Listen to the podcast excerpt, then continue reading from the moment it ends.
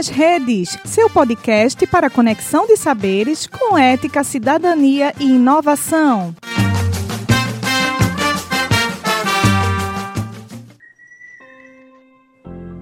Olá, pessoal! Nós somos estudantes de licenciatura em Ciências Biológicas da Universidade de Pernambuco, campus Petrolina. Eu me chamo Catarine.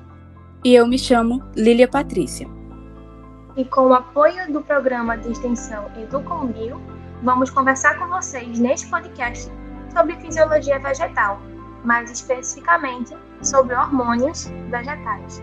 Esperamos que esse podcast seja útil para solucionar possíveis problemas e questionamentos do seu dia a dia, por meio do conhecimento científico. Então, vamos lá? A fisiologia vegetal é o ramo da botânica que estuda o metabolismo, o desenvolvimento, a reprodução, além de outros aspectos da vida dos vegetais.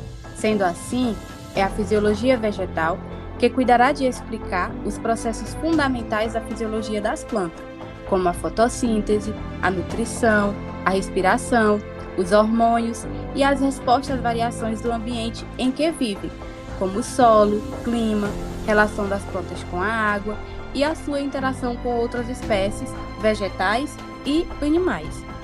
Como todos os processos fisiológicos do vegetal ocorrem na célula, vamos neste primeiro momento relembrar as características gerais dela. De maneira geral, tanto a célula animal quanto a célula vegetal possuem estruturas semelhantes, sendo composta por membrana, núcleo e citoplasma. Entretanto, a célula vegetal apresenta parede celular, o que lhe confere uma maior rigidez, cloroplasto, que são estruturas diretamente relacionadas com a fotossíntese, e o vacúolo, de tamanho maior, cuja principal função é armazenar água e outras substâncias, atuando na regulação osmótica da célula. A maioria das plantas que conhecemos hoje é constituída basicamente das seguintes partes: raiz, caule, folha, flor, fruto e semente.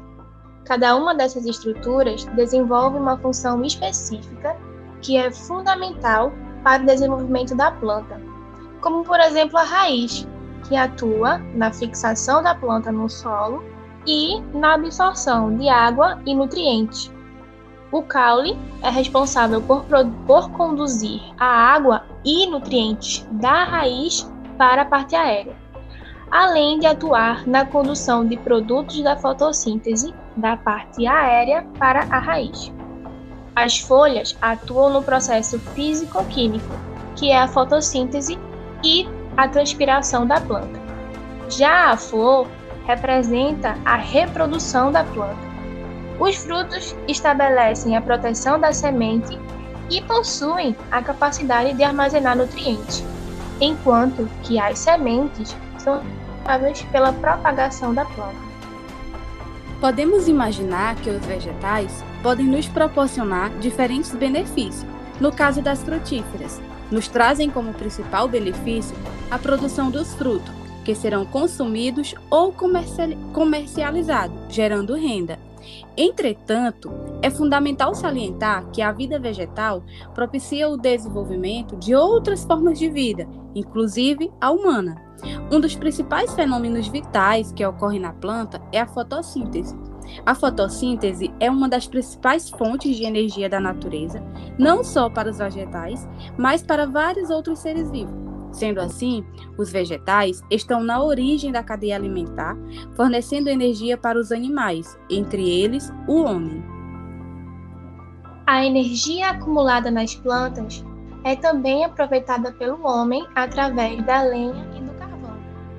A água e os sais minerais que são retirados do solo através da raiz da planta e chegam até as folhas pelo caule em forma de seiva é denominada de seiva bruta.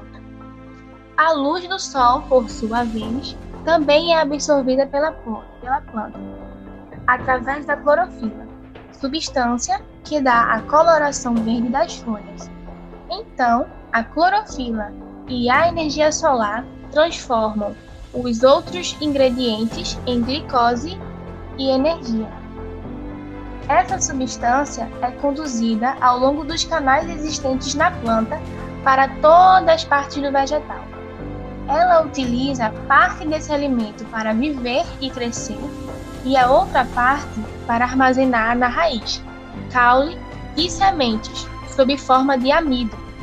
A fotossíntese também desempenha outro importante papel na natureza, a purificação do ar, pois retira o gás carbônico liberado na nossa respiração e também da queima de combustíveis fósseis, como por exemplo a gasolina, e ao final libera para a atmosfera o oxigênio.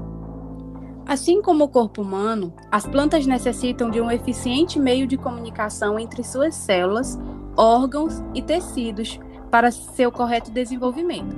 Os principais meios de comunicação intercelular são os hormônios. Estes carregam a informação entre células, coordenando assim o seu crescimento e desenvolvimento.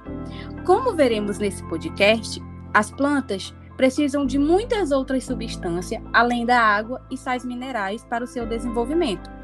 Elas produzem hormônios muito importantes e que sem eles muitos processos são interrompidos. Então, como vocês já devem ter percebido, o tema principal desse podcast será hormônios vegetais. Sobre os hormônios, podemos dizer que eles são importantes para o desenvolvimento das plantas em vários aspectos, desde a sua germinação até a sua senescência.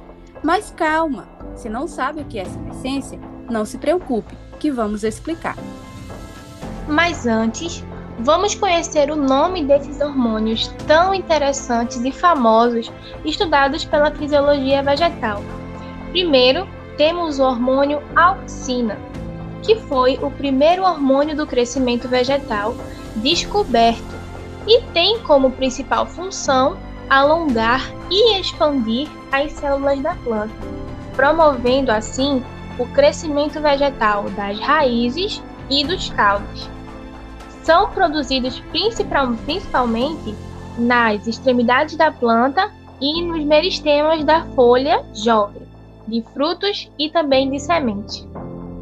A giberelina é um hormônio produzido nas raízes e folhas jovens de uma planta, com diversos efeitos sobre o funcionamento de um organismo vegetal, tais como o alongamento celular, quebra da dormência das gemas presente no caule, promoção da germinação e desenvolvimento dos primórdios foliares e fruto.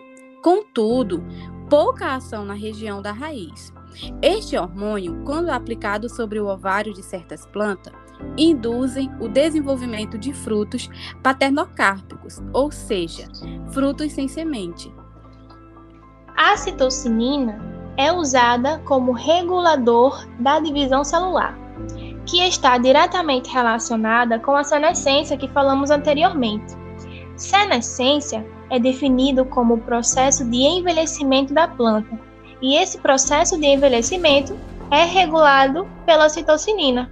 Esse hormônio é encontrado em maior quantidade em locais com maior proliferação de células, principalmente nas sementes em germinação e nos frutos. Além desses, temos também o ácido abscísico, que é um inibidor do crescimento da planta e atua também na dormência de semente impedindo que germinem de forma prematura. Já o etileno, que é um hormônio vegetal gasoso, tem como principal função induzir o amadurecimento dos frutos. Além desses hormônios mais famosos, temos também alguns que não são muito conhecidos e estudados, mas são tão importantes quanto os outros. Neste grupo, podemos citar os hormônios poliaminas, ácido jasmônico e ácido acetil salicílico.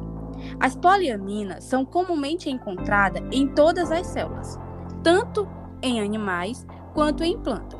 São três os tipos de poliaminas encontrados nas plantas, sendo elas as diaminas, triamina e as tetraminas.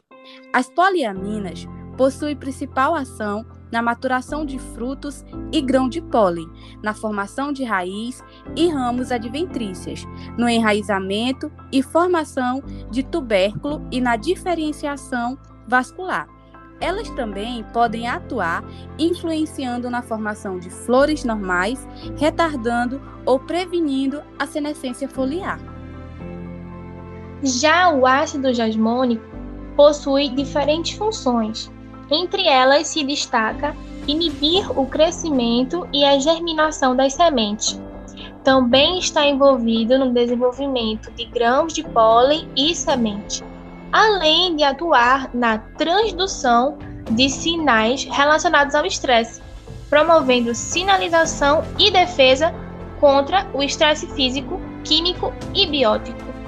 Esse hormônio recebe esse nome devido à sua primeira extração ter sido em um arbusto de jasmim. Sobre o ácido acetilsalicílico, podemos dizer que ele é responsável por inibir a germinação e o crescimento da planta, interferindo na absorção das raízes. Reduz a transpiração e, a, e causa a abscisão das folhas, porém, promove a floração. Altera o transporte de íons e atua na produção de calor. Atua como defesa das plantas contra ataque de micro-organismos como fungos e bactérias. Mas então, você se pergunta como esses hormônios estão presentes no nosso dia a dia. Como este podcast pode lhe ajudar a solucionar problemas do seu dia a dia? Então, sabe aquela banana que está bem verde na sua fruteira e você enrola no papel, no jornal e coloca no forno para amadurecer mais rápido? Será que isso funciona mesmo? Ou é só uma ideia maluca? E aquele fruto que amadureceu muito rápido quando estava perto do abacate? Será que acontece isso? Então, tudo isso é verdade. O etileno é um hormônio gasoso e por isso a fruta precisa estar enrolada em papel ou sacola para que esse hormônio se mantenha em contato com a fruta e ela amadureça. Assim também, se deixarmos algum fruto verde próximo a outro fruto maduro, isso irá acelerar o processo de maturação do fruto. Mas se aí, você se pergunta: todas as frutas têm isso? Quais os frutos que produzem mais esse tipo de hormônio?